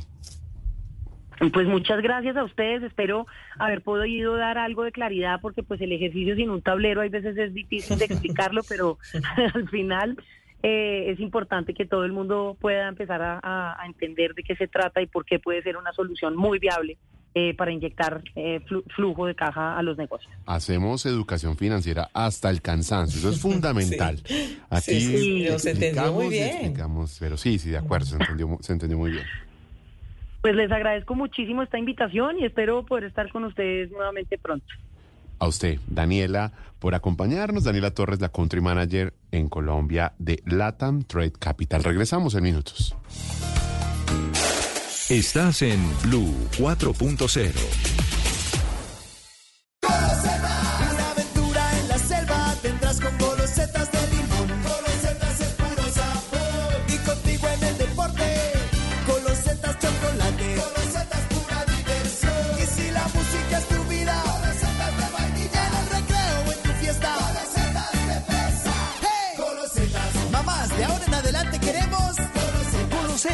Nuevas galletas rellenas con sabor a limón, chocolate, vainilla o fresa.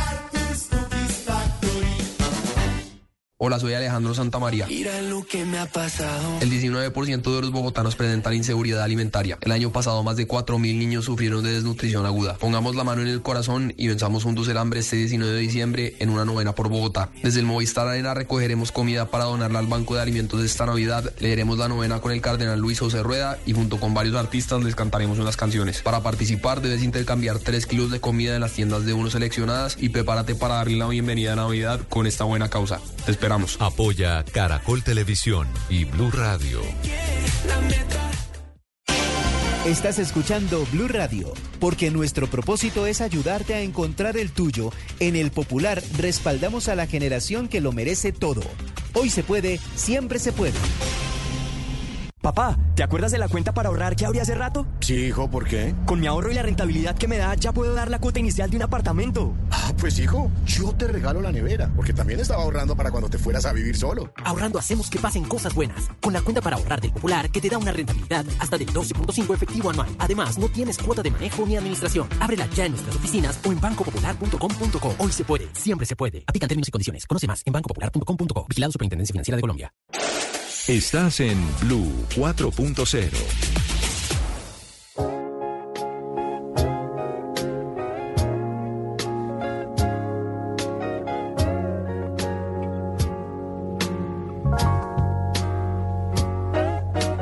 Christmas is the time of year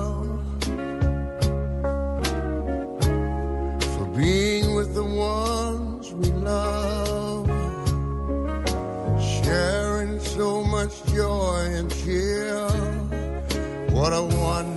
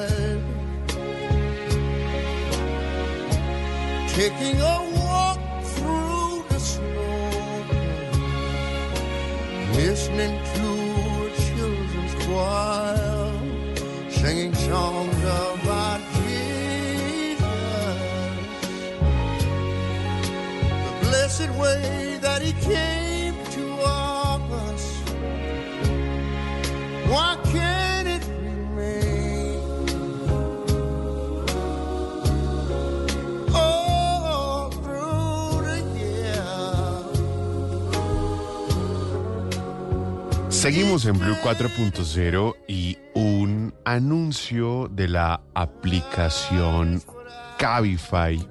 Un informe bien interesante concluye que en este mes, en el mes de diciembre, los viajes a través de aplicaciones aumentan un 60% en diciembre. Esto, mi querida Mirena, significará, me imagino yo, que la gente, nada de Transmilenio, nada de bus, se da el lujo de montar en carrito. Tiene afán de llegar a la casa. Gastan el billetico en aplicaciones. Eh, imagínese eso. Pero, pero, pero no solamente que se dan el gusto, sino que es que a veces el servicio público no da abasto. No, esto se pone complicadito, ¿no? Claro, entonces la opción, así tal vez no sea lo mejor para las finanzas personales, eh, pues es lo que toca y es la opción. Es lo que toca. Eh, los viajes al aeropuerto aumentan un 30%. Fernando, ¿vio el informe? Sí, Juan Manuel, pues un informe detallado muy interesante que pues ha publicado Cabify que quienes aseguran que pues eh, además de incrementarse el viaje en un 60% en este mes de diciembre, el propósito estiman eh, ellos según el informe se pues debe a las fechas especiales que eh, ocurrió pues una una primera ya que fue el pasado 7 de diciembre, otras por supuesto son el 24, el 31 de diciembre, pero como un segundo motivo, tal como lo anticipaba usted Juan Manuel, son los viajes pues al aeropuerto. Son las personas que buscan ir a otras ciudades, eh, a, otros lugares, eh, pues de- del país o también pues del mundo, quienes realizan viajes. Eh, hay que decir que pues por estas épocas no solo el aeropuerto, sino que la terminal de transporte aumenta la ocupación y bueno, pues ahí está ese incremento importante. También resaltar este dato que ellos han pues encontrado y es que a lo largo del año, eh, es decir, de enero a diciembre del 2022, se estima que las personas pierden, eh, la- la- las personas de Bogotá particularmente, pierden cerca de 122 horas en el tráfico capitalino. No puede ser. 122 horas. 122 horas, O sea, usted en un año, a usted en un año se le van 122 horas de su vida entre un carro viendo los semáforos. Esos son cerca de siete No, días de escuchando. Blue 4.0. Sí, claro. Cuando el tráfico está en la noche y de día, escuchando el resto de la programación de Blue. Así es. Con razón, somos los primeros. Por eso. Ah. Con estos ¿Sí trancones. Yo alguna vez, alguna vez le, le- me encontré, ¿no? esto se lo he contado en muchos círculos amigos, me encontré a la alcaldesa y le dije, alcaldesa, no hay cosa que me alegre más cuando se hablan de trancones y es que pues la gente está sintonizada con nosotros, así que gracias por los trancones y no sabía si reírse o molestarse por el comentario. Bueno, es lo que es lo que hay. Oiga, este informe de Cabify lo estoy aquí, como dice usted Ana Milena, desmenuzando. Le está dando un vueltón. Sí, pero dice que Bogotá es la sexta ciudad más congestionada del mundo. Del mundo. Impresionante. O sea, usted se va a Nueva Delhi y más o menos es como lo mismo. O aquí a Ciudad de Panamá, que trancones que tiene Ciudad de Panamá. Tiene cuatro calles. Entonces eso se- es, es- es- es difícil la movilidad. Bueno, es lo que hay. Hablemos de emprendimiento, ¿le parece? Me parece. Pues imagínese usted que hay una empresa que se llama Home Zone y que tiene como promesa de valor hacer más fácil el acceso a los proyectos de energía solar que hay disponibles de cara a las pequeñas y medianas empresas en Colombia. ¿De qué manera? Pues eso es precisamente lo que le quiero preguntar a Alejandra Pinto, quien lidera eh, esta compañía. Alejandra, bienvenida. Buenas noches. Buenas noches, Juan Manuel, Ana Milena y la mesa de trabajo y los oyentes. Muchas gracias por invitarme. A usted por Estoy encantada de acompañarnos. poder estar con ustedes. Muchas gracias. ¿Qué significa que una pyme pueda acceder a un proyecto de energía solar? Pues Juan Manuel, precisamente de eso es que estamos hablando. Eh, la idea es que queremos socializar y como decimos, democratizar estas soluciones solares para las empresas, tanto pequeñas como medianas, que a hoy de pronto no están como tan eh, en conocimiento de cómo funcionan y cómo pueden acceder tanto a la instalación como a los beneficios que pueden tener tributarios y obviamente beneficios en, en sus costos para mejorar la sostenibilidad de las empresas. ¿Qué es un proyecto de energía solar? Bueno, como la, opue- la apuesta pues hoy del gobierno colombiano, lo que estamos buscando es mejorar la matriz energética eh, basados en energías renovables, es decir, mejorar toda la inyección que tenemos de red que hoy proviene de eh, combustibles fósiles principalmente y atraerlos a través de energías renovables como lo es el sol. Entonces, a eso es que nosotros nos dedicamos a poder proporcionar a nuestros clientes soluciones que vengan de esas fuentes renovables como lo es actualmente el sol, Hoy, a través de la radiación. hoy cuando... No, yo necesito entender eso, amigo. Por favor, Ana Milena, adelante. Sí, no, no, no, me parece muy importante porque eh, creo que además la mejor manera de hacerlo, Silvia, es a, a través de un ejemplo. Es decir, cuáles son esas pequeñas empresas, qué tipo de empresas, qué tipo de infraestructura, eh, pues pueden acceder a esto. Bueno, estamos hablando de empresas de metalmecánica, eh, de, constru- de construcciones, empresas costureras, empresas que en este momento están haciendo fabricación como, de, por ejemplo, de baterías, empresas, ejemplo, que tenemos en este momento que venden y promocionan vehículos automotores, eh, colegios, instituciones, universidades. En, en todo esto nos estamos moviendo en este momento. ¿Qué es lo que queremos ofrecerles? A hoy pues hay un elevado consumo del costo de la energía que utilizamos en nuestros hogares y pues obviamente las empresas. Y lo que buscamos es bajar este costo que están teniendo las empresas eh, para subsidiarlo, es decir, que su kilowatt que utilizan hoy sea un poco más económico o inclusive poder suplir ese 100% de lo que hoy consumen las empresas a través de energías solares. No sé si me hice entender o si quieres me preguntas. Pues es que hay una situación, hay una situación que se presenta, era donde quería llevar la conversación con el tema de la energía solar y es que instalar paneles, por ejemplo, para una compañía que grande o pequeña diga, oiga, yo quiero que mi fábrica, que mi planta use paneles solares, ¿para qué? Pues para de pronto generar algún tipo de ahorro y también para ser sostenible.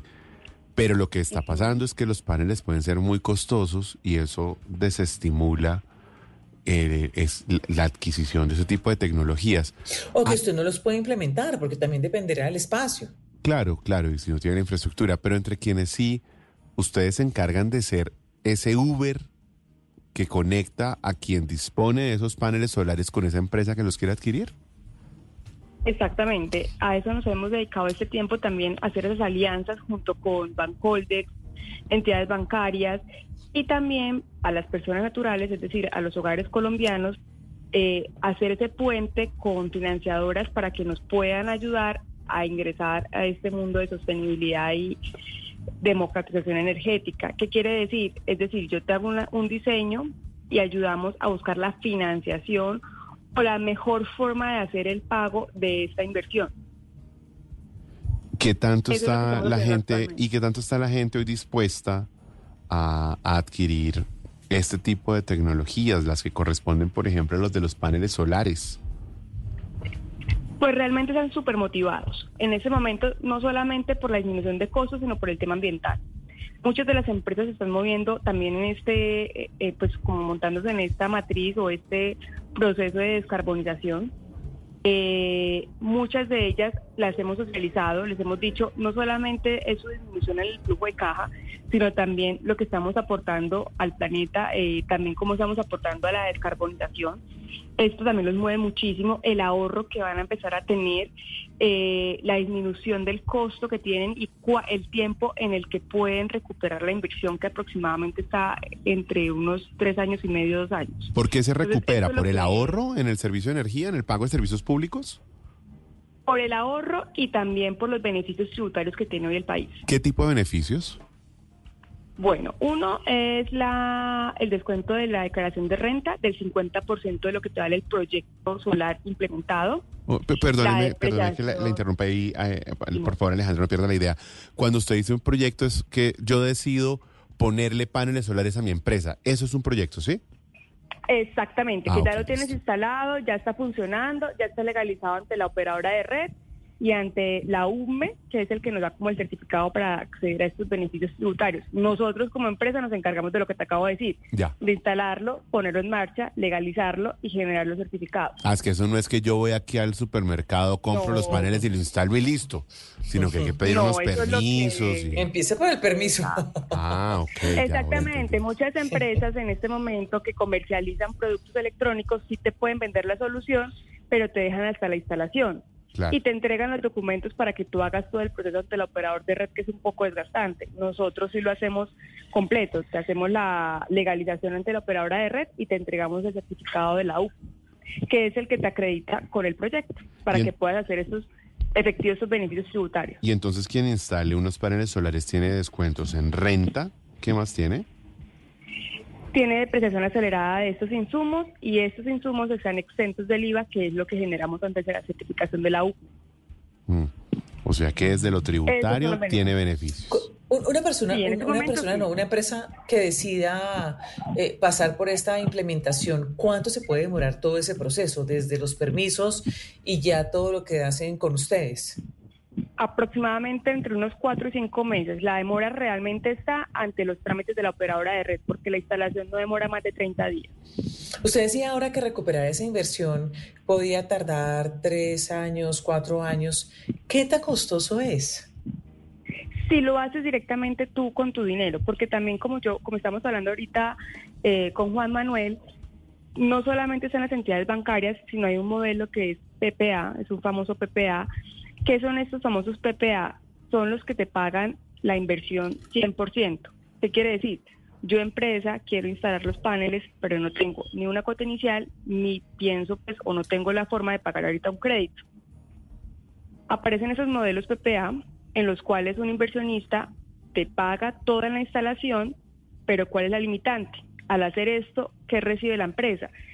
El descuento de la tarifa de energía, porque te la van a cobrar un poco más económica, pero igual año a año va a seguir aumentando. ¿Qué beneficios tiene la persona que maneja el PPA?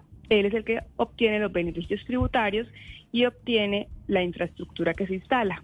¿Por cuánto tiempo? Aproximadamente lo están haciendo mínimo en 10 años. Después de 10 años la empresa queda con, sus, con su infraestructura y obviamente con la operatividad de los paneles. Durante estos 10 años, esta persona que prestó la plata, modelo PPA, se hace cargo de la operación y el mantenimiento de esta instalación.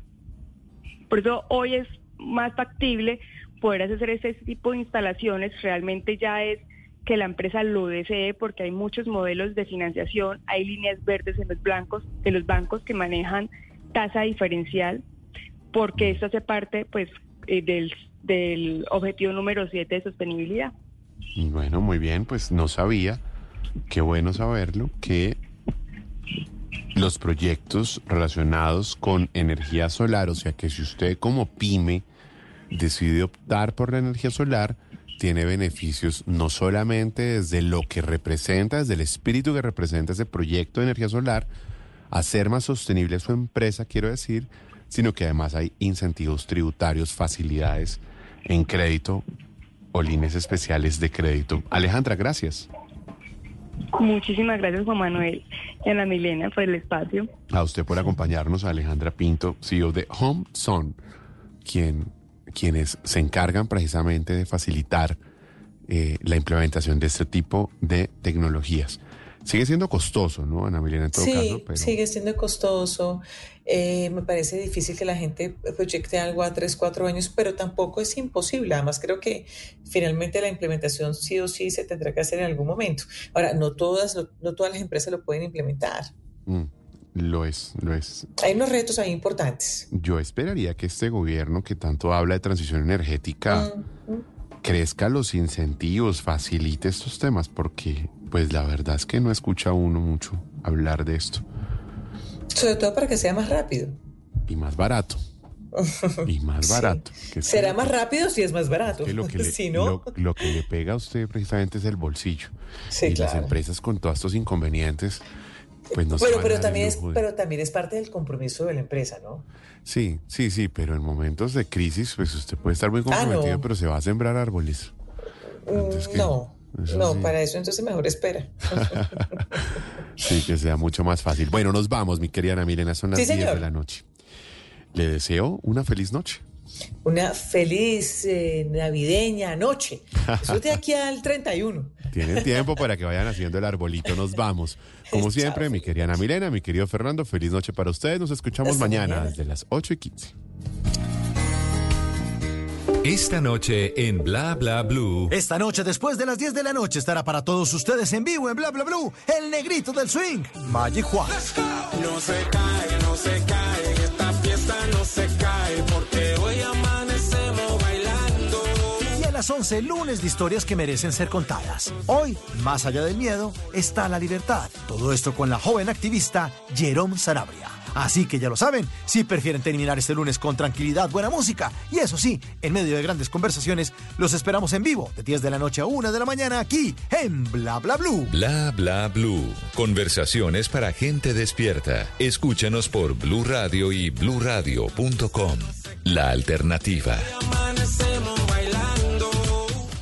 Si es opinión. ¿Qué es lo bueno, lo y lo feo de ese... mm. De la derogación de ese decreto. Eso. Lo bueno podría ser que un país como Colombia, que sufre tanto con esta política mundial de prohibicionismo, Colombia sí puede mostrar que, que hay formas más inteligentes de manejar este flagelo. Lo malo, pues que al derogar ese decreto no va a pasar mucho, porque ese decreto era más simbólico que otra cosa. Esas normas ya estaban. Y lo feo, pues que esta discusión no es serena como de país afectado por esto, sino como si no el problema. Y, y es una discusión muy ideologizada, muy exagerada. Si es humor. Si ya está de acuerdo con todo lo que dice el defensor del televidente. Aquí hay varios. Aquí hay varios. Voz Populi, de lunes a viernes desde las 4 de la tarde. Si es opinión y humor, está en Blue Radio, la alternativa. Voces y sonidos de Colombia y el mundo en Blue Radio y bluradio.com, porque la verdad es de todos.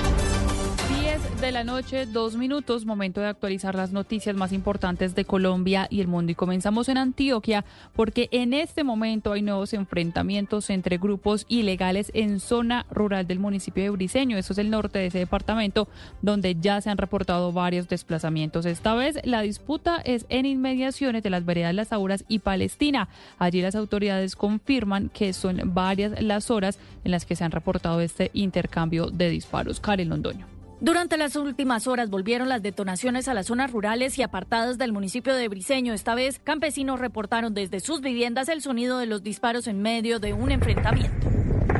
Si bien los habitantes desconocen entre quienes están registrando estos enfrentamientos, las autoridades y organismos defensores de derechos humanos confirmaron a Blue Radio que se podría tratar de un hostigamiento contra la fuerza pública. Así lo dijo Oscar Yesid Zapata de la Fundación Sumapaz. Desde la parte sur de Valdivia hacia Briceño, donde incursionó recientemente un contingente muy numeroso de integrantes de un grupo armado. Hace pocos minutos ocurrió un enfrentamiento, posiblemente un hostigamiento contra la fuerza pública. El intercambio de disparos se registró entre las veredas Las Auras y Palestina y hasta el momento se desconoce un saldo de afectaciones. Lo que sí está claro es que al menos unas 423 familias compuestas por cerca de 977 personas se han tenido que desplazar desde las zonas rurales hacia el casco urbano de Briceño huyendo de las balas. Durante este martes se realizará un consejo de seguridad en el municipio de Briceño con el acompañamiento del Ministerio de Defensa para buscar las mejores estrategias para combatir la presencia y disputa que mantienen las disidencias de las FARC y el Clan del Golfo por esos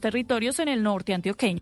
Gracias, Karen. Es que a propósito, hoy también la Corte Constitucional le había llamado la atención al gobierno nacional porque no estaba protegiendo a los líderes sociales, en especial líderes campesinos, a propósito de esto que ocurre en Briseño. Pasamos a otras noticias y es que pese a que el gobierno nacional anunció la entrega de otras 54 hectáreas para la reubicación de las más de 200 familias que se quedaron sin vivienda por un deslizamiento en Piojó, en el Atlántico, allí todavía no hay suficiente confianza por parte de la comunidad y es que dicen que un año después de la tragedia todavía no arranca la primera construcción que se prometió y siguen a la espera del pago de los arriendos. Ingel de la Rosa.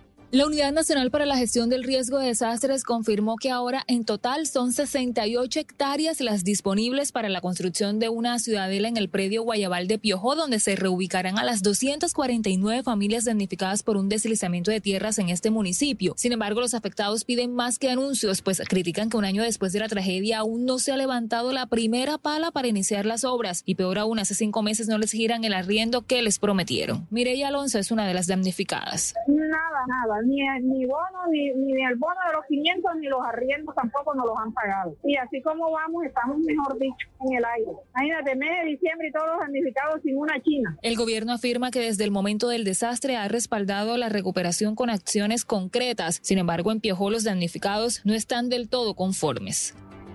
Y luego de tanta polémica ya se dio la primera reunión de empalme entre la alcaldía de Santa Marta, tanto en la administración que sale como los que entran. Allí el encuentro estuvo presente, eh, digamos, en este caso el alcalde electo Carlos Pinedo, pero no estuvo la alcaldesa saliente Virna Johnson, William Agudelo.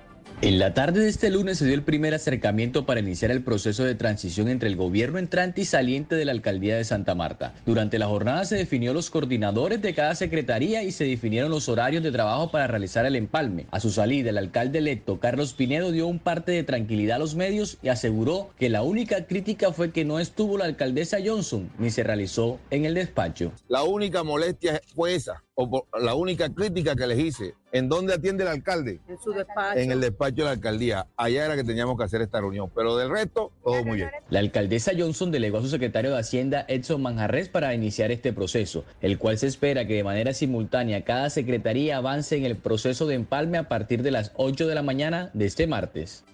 Y durante los primeros nueve meses de este 2023, ANATO, que es la agencia que agremia a las diferentes agencias de viaje y turismo en el país, registró un aumento del 24% en las divisas que entran a Colombia por parte del turismo. Nicolás Ramírez. Precisamente la Asociación Colombiana de Agencias de Viajes y Turismo, ANATO, reportó un incremento del 24% de visas de turismo que han ingresado a Colombia durante los meses de enero y septiembre de 2023. Esto con base en datos del Banco de la República, quien registró un ingreso de 6.573 millones de dólares, superando por un 22% los 1.545 millones de dólares que ingresaron al país durante este mismo periodo, pero en el año de 2022. También se destacan datos de Migración Colombia, en los cuales registran 4.646.44 visitantes extranjeros que han ingresado a Colombia durante los meses de enero y octubre del presente año, que si los comparamos con el mismo periodo en 2019, se registra un aumento del 29%, resaltando que ANATO esperaba un incremento promedio del 23% en esta área del sector turístico. Y hablemos ahora de una importante, alianza estratégica que busca recuperar el bosque seco tropical en la región y en el departamento del Magdalena, con la participación de las comunidades locales, generando también alternativas comerciales. Los detalles con Juan Esteban Quintero. La Fundación Santo Domingo, Refocosta, la Alianza de Biodiversity International y el Centro Internacional de Agricultura Tropical se unieron al proyecto Restauración Sostenible del Bosque Seco Tropical, una iniciativa que busca fomentar la restauración de este ecosistema mediante la recolección de semillas de alta calidad de plantas nativas, el desarrollo de huertos y la siembra de árboles en áreas estratégicamente ubicadas, con la participación de comunidades del municipio de Sabanas de San Ángel en el departamento del Magdalena. Carlos Andrés López es presidente de Refocosta. Es así como el proyecto Restauración Sostenible del Bosque Seco Tropical hace parte de nuestra filosofía de trabajo sobre el principio de protección, con el propósito de ofrecer un legado a las futuras generaciones que merecen disfrutar de un ecosistema fundamental para la vida del Caribe colombiano. El proyecto ayudará a la recuperación del ecosistema en un plazo de tres años a través del cultivo de árboles nativos que provengan de semillas mejor adaptadas a las condiciones climáticas. En deportes, la selección Colombia femenina jugará en febrero la Copa Oro de la CONCACAF y hoy ya se sortearon los grupos. Los detalles con Juan David Rivera. Colombia quedó en el grupo B de la Copa de Oro Femenina de la CONCACAF. Las superpoderosas compartirán grupo con Brasil, Panamá y el ganador del repechaje entre Haití y Puerto Rico. El grupo A quedó conformado por Estados Unidos, México, Argentina y el ganador del repechaje entre Guyana o República Dominicana. En el grupo C quedó Canadá, Costa Rica, Paraguay y el ganador del duelo entre El Salvador y Guatemala. La Copa de Oro Femenina 2024 será la primera edición del torneo. Participarán 12 equipos, 8 de la CONCACAF y 4 invitados de la CONMEBOL, los que quedaron mejor posicionados en la última Copa América. El torneo se jugará entre el 17 de febrero y el 10 de marzo del próximo año. La selección Colombia participará del torneo con el objetivo de ganarlo y es que el año 2023 da para pensar que es posible avanzar hasta las instancias finales de este torneo. Eso sí, esta competición servirá de preparación para el gran objetivo del 2024, que es lograr una medalla en los Juegos Olímpicos de París 2024. Gracias, Juan David. Todo el desarrollo de esta información lo pueden encontrar en blurradio.com. También nos leemos en arroba blurradioco. Los dejamos con bla bla blue.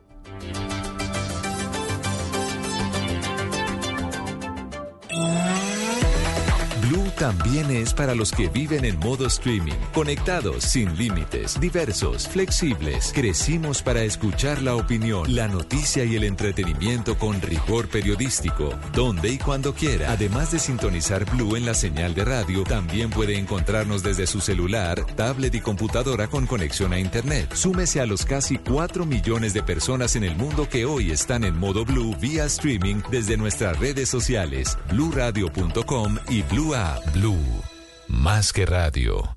Los equipos de fútbol se han preparado todo el año para esto. La gran final. Nosotros también. Este miércoles. En busca de la estrella. Medellín. Junior de Barranquilla. La alternativa. Futbolera. También en nuestro canal de YouTube. Más que radio. Hoy en Blue Radio. Hola mi gente de Blue Radio, le habla Magic Juan y esta noche después de las 10 voy a estar presentando mi nuevo sencillo No se cae aquí en Bla Bla Blue, ya lo saben. No se cae, no se cae,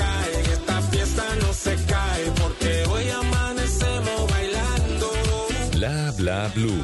Conversaciones para gente despierta. Escúchanos por Blue Radio y bluradio.com. La alternativa.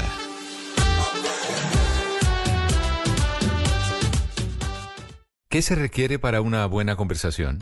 Un buen tema, un buen ambiente, buenos interlocutores, preguntarles a los que saben y dejar que todos expresen su opinión.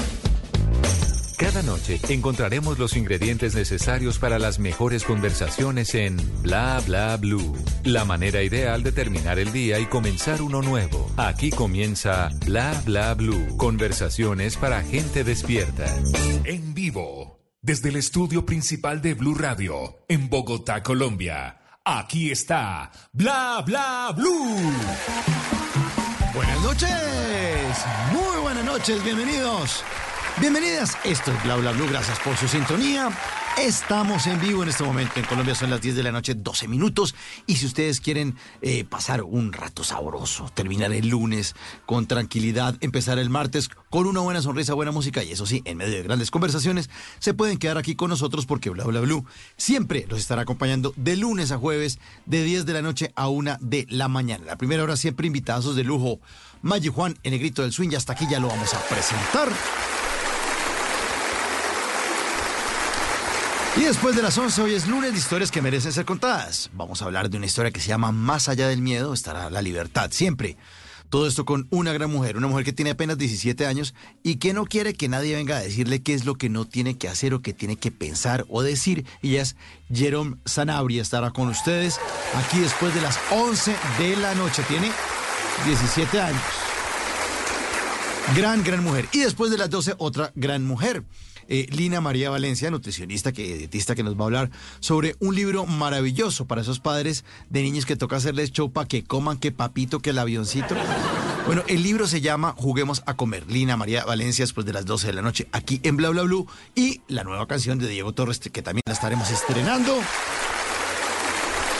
Así que vamos a tener un muy buen programa. Vamos con ustedes hasta la una de la mañana. Ya estamos listos. Ah, vamos entonces a iluminar el escenario número uno de Bla Bla Blue para darle la bienvenida a Magic One.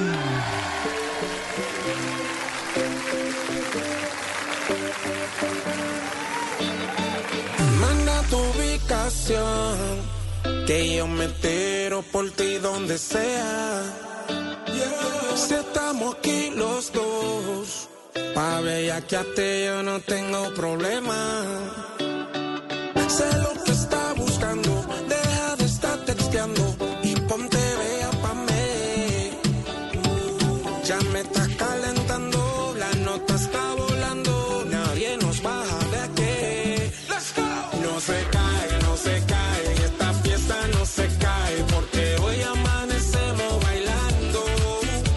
Anatomy of an ad. Subconsciously trigger emotions through music. Perfect. Define an opportunity. Imagine talking to millions of people across the U.S. like I am now. Identify a problem. Creating an audio ad is time consuming. Offer a solution. Utilize cutting edge AI. Imagine creating all that in under 30 seconds. Well, we did to create this ad. To learn more about AI in the audio industry, download the white paper from audiostack.ai.